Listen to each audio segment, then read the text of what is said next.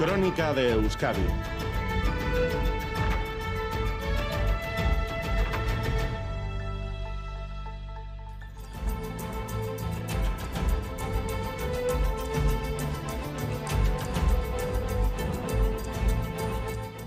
La policía foral continúa investigando las circunstancias del asesinato de un hombre de 40 años esta mañana en las inmediaciones del Hotel Villaba, en el polígono Landazábal. La víctima presentaba heridas por arma blanca y por ahora se desconoce su identidad. El alcalde de la localidad, Miquel Oteiza, confirma que el agresor sigue huido. Los empleados del hotel han avisado a la Policía Municipal que se encontraba en la zona, precisamente a la hora del desalojo de, una discoteca aquí cercana, y han llegado en cuestión de minutos. Por poco por poco, pero tampoco han podido dar con el agresor, que, que como bien dices está huido y que esperamos que en, en las próximas horas pues den con él. La subida de las pensiones mínimas hasta los 1.080 euros es una petición que ha quedado desfasada. El movimiento de pensionistas de Euskal Herria cumple mañana su quinto aniversario. Seguirán luchando firmemente con la misma fuerza por unas pensiones dignas. John Fano, portavoz esa pensión mínima es ya muy insuficiente. Si actualizáramos desde hace cinco años esa cantidad de 1.080 euros con eh, la subida de la, de la inflación o del IPC, se situaría en 1.230 euros y se lo venimos contando, nos espera una semana invernal con bajada de temperaturas, de temperaturas, lluvia e incluso nieve. A las 12 de esta noche se activa el aviso amarillo por vientos y oleaje. Se esperan rachas de 100 kilómetros hora. Las olas podrían alcanzar los 5 metros y a las 3 de la mañana se suma otro aviso amarillo en Guipúzcoa y Vizcaya por lluvias persistentes que se alarga hasta el miércoles. Podrían acumularse 60 litros por metro cuadrado en 24 horas. Vamos con la previsión para las próximas horas. Euskalmet, Maya Leniza. Todavía se darán algunos chubascos ocasionales, sobre todo en la vertiente cantábrica, pero con el paso de las horas remitirán, aunque el viento del oeste y del noroeste seguirá soplando con cierta fuerza. Las temperaturas seguirán bajando y las mínimas se darán al final del día. Mañana la lluvia será la protagonista serán abundantes, sobre todo en la vertiente cantábrica, donde la lluvia será persistente, especialmente cerca de la costa y en el oeste. El viento del oeste soplará con fuerza y el ambiente será frío, con máximas en torno a los 8-12 grados. Se conoce algún dato más del atropello mortal la pasada noche en la A1 en Araya. El Departamento de Seguridad confirma que la víctima es un hombre de origen extranjero de 57 años que transitaba por el Arcén y que fue embestido por un todoterreno que se dio a la fuga. El conductor fue detenido más tarde y dio positivo en alcoholemia. En estos momentos, sin problemas para circular en carreteras, reciban un cordial saludo del equipo de redacción y también de quienes ocupan la dirección técnica, Javi Martín y Ollane Zavalla. Son las 8 8 y 5 minutos. Comenzamos.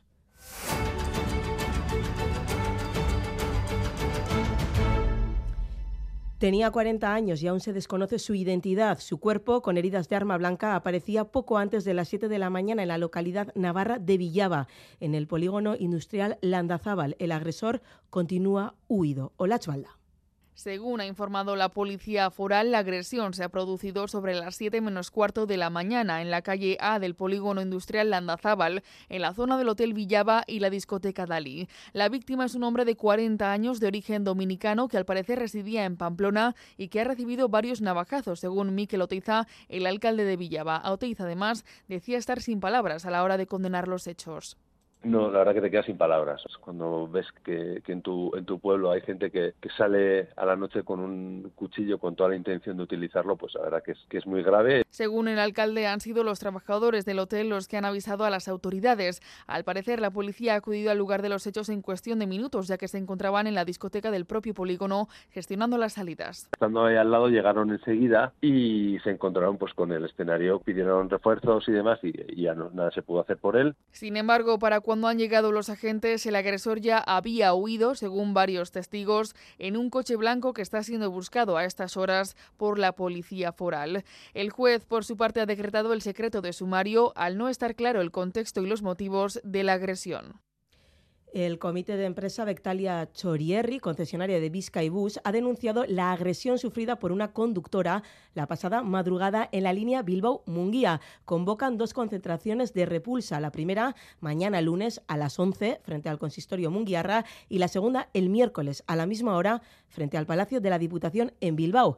El diputado de Transportes y Movilidad Sostenible, Miguel Ángel Gómez Villar, ha condenado los hechos y anuncia medidas para atajar estas agresiones. Y la magistrada Garbiñe Biurrun no comparte la división en bloques de la justicia, tampoco le agrada el retraso en algunos recursos del Constitucional que confía se normalice con la llegada de Conde Pumpido. Así lo afirmaba en micrófonos de crónica de Euskadi fin de semana, donde también se mostraba a favor del uso de las pulseras para agresores, pero no de que sus antecedentes se hagan públicos. Xavi Segovia. La presidenta de la Sala de lo Social del Tribunal Superior de Justicia del País Vasco, Garbiñe Biurrun, considera absurdo que se asuma en funcionamiento en bloques de progresistas y conservadores del Tribunal Constitucional y del Consejo General del Poder Judicial. Lo ve poco alentador. Con la llegada del conde Pumpido a la presidencia del Constitucional, confía en que comience una nueva etapa independiente y donde ambas instituciones ganen en legitimidad espero que sea el inicio de una nueva etapa verdaderamente independiente, a una interpretación constitucional cabal y que eso eh, el Tribunal Constitucional gane en legitimidad. En declaraciones a Crónica de Euskadi fin de semana, Biurrun cuestiona la tardanza de hasta 12 años en deliberar algunos recursos ante el Constitucional, como el de la ley del aborto. Respecto a la violencia de género, coincide con la consejera Artura Zabal de que no existe un colapso en los juzgados de violencia de género, pero sí una carga de trabajo. Comparte la idea de más empatía y formación en esta materia en los juzgados porque todo ayuda a las víctimas. Además, considera acertada la implantación de pulseras agresores porque se ha demostrado que son efectivas uso de controles mediante estas pulseras es un uso efectivo, se está revelando eficaz a los fines que son, que es evitar más agresiones a esa concreta mujer. Sin embargo, no comparte dar a conocer de forma generalizada los antecedentes de posibles agresores. Solo lo aceptaría cuando hay una situación de riesgo para la mujer, derecho que prevalece sobre la intimidad del agresor. Y Moncloa acaba de anunciar que ha enviado un requerimiento a la Consejería de Sanidad de Castilla y León para que de ninguna manera active el protocolo que aconseja a los facultativos a aplicar medidas antes de practicar un aborto, medidas que incluyen, por ejemplo, hacer escuchar a las mujeres el latido del feto. Nerea Sarriegui.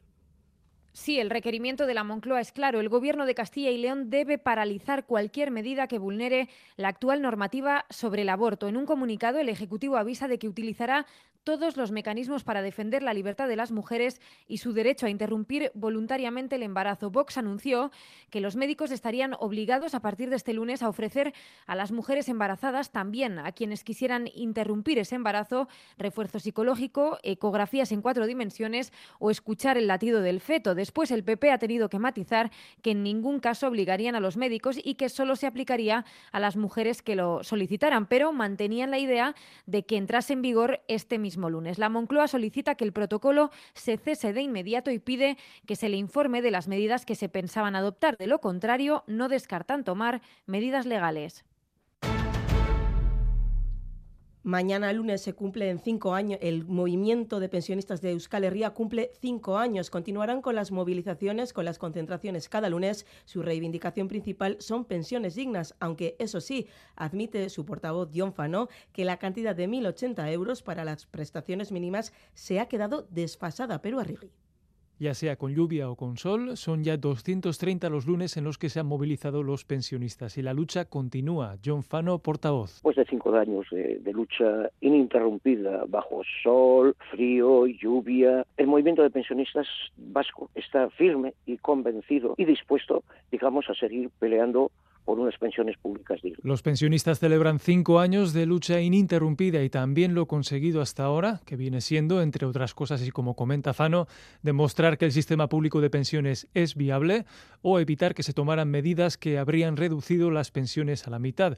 Pero todavía indica que queda mucho por conseguir y a estas alturas la pensión mínima de 1.080 euros suena a poco. Si actualizáramos desde hace cinco años esa cantidad de 1.080 euros con la subida de la inflación o del IPC, se situaría en 1.230 euros. Con motivo del aniversario se ha editado una revista conmemorativa con 2.500 ejemplares publicados y se organizan diferentes actividades en las plazas de localidades de Ego Euskal Herria en un ambiente festivo y subrayan desde la plataforma que tienen mil razones para seguir luchando.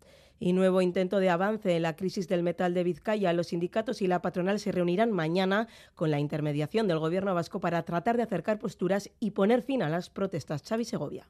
El Metal de Vizcaya sigue tratando de alcanzar un acuerdo con la patronal para poner fin a sus jornadas de huelga, una búsqueda de acuerdo que mañana a las 3 de la tarde volverá a reunir a las partes con la mediación esta vez del Gobierno vasco tras la oferta hecha por la consejera de Trabajo y Empleo Idoya Mendía. Los sindicatos y la patronal se reunieron por última vez el 21 de diciembre sin lograr avances. La mayoría sindical de comisiones obreras UGT y LAB solicitaron entonces esta mediación del Ejecutivo vasco ante la falta de acuerdo en un sector donde trabajan en Vizcaya 50.000 personas. Desde Comisiones Obreras, Luis Muliá se muestra confiado de esta mediación. Siempre hemos dicho que, íbamos con, actitud negociadora y con una posición negociadora. No hemos visto esa misma esa misma actitud por parte de la patronal en, la mesa y la solicitud al gobierno vasco venía por ahí a ver si, si se puede desatascar y, pueden eh, reconocer ellos también su posición como negociadora y eso puede llevar a un acercamiento y a un acuerdo. Desde él aseguran también que acudirán con disposición negociadora. Miquel Echevarría, responsable del metal. La patronal lo que hoy plantea o lo que planteó el 25 de noviembre está lejos de lo que pedimos, pero bueno, veremos si es capaz de plantear alguna otra cuestión y, bueno, desde la iremos una voluntad negociadora y, la principal reclamación sigue siendo el incremento salarial que garantiza el poder adquisitivo. Hasta el momento han sido 11 jornadas de huelga, unas protestas que han llevado a algunos empleados a los juzgados acusados de desórdenes públicos o atentado contra la autoridad. En clave internacional les contamos que asciende ya a 30 el número de víctimas mortales en la localidad ucraniana de Dnipro. Entre ellas hay una niña de 15 años y además hay al menos otras 74 personas heridas. Hasta el momento los equipos de rescate han conseguido salvar a 40 personas, pero continúan buscando a decenas de desaparecidos y al menos 68 personas han muerto al estrellarse un avión de la compañía Yeti Airlines cerca del aeropuerto de Pokhara, en Nepal. Hay cuatro personas desaparecidas. Los equipos de rescate suspenden la búsqueda hasta mañana. Xavier Urteaga.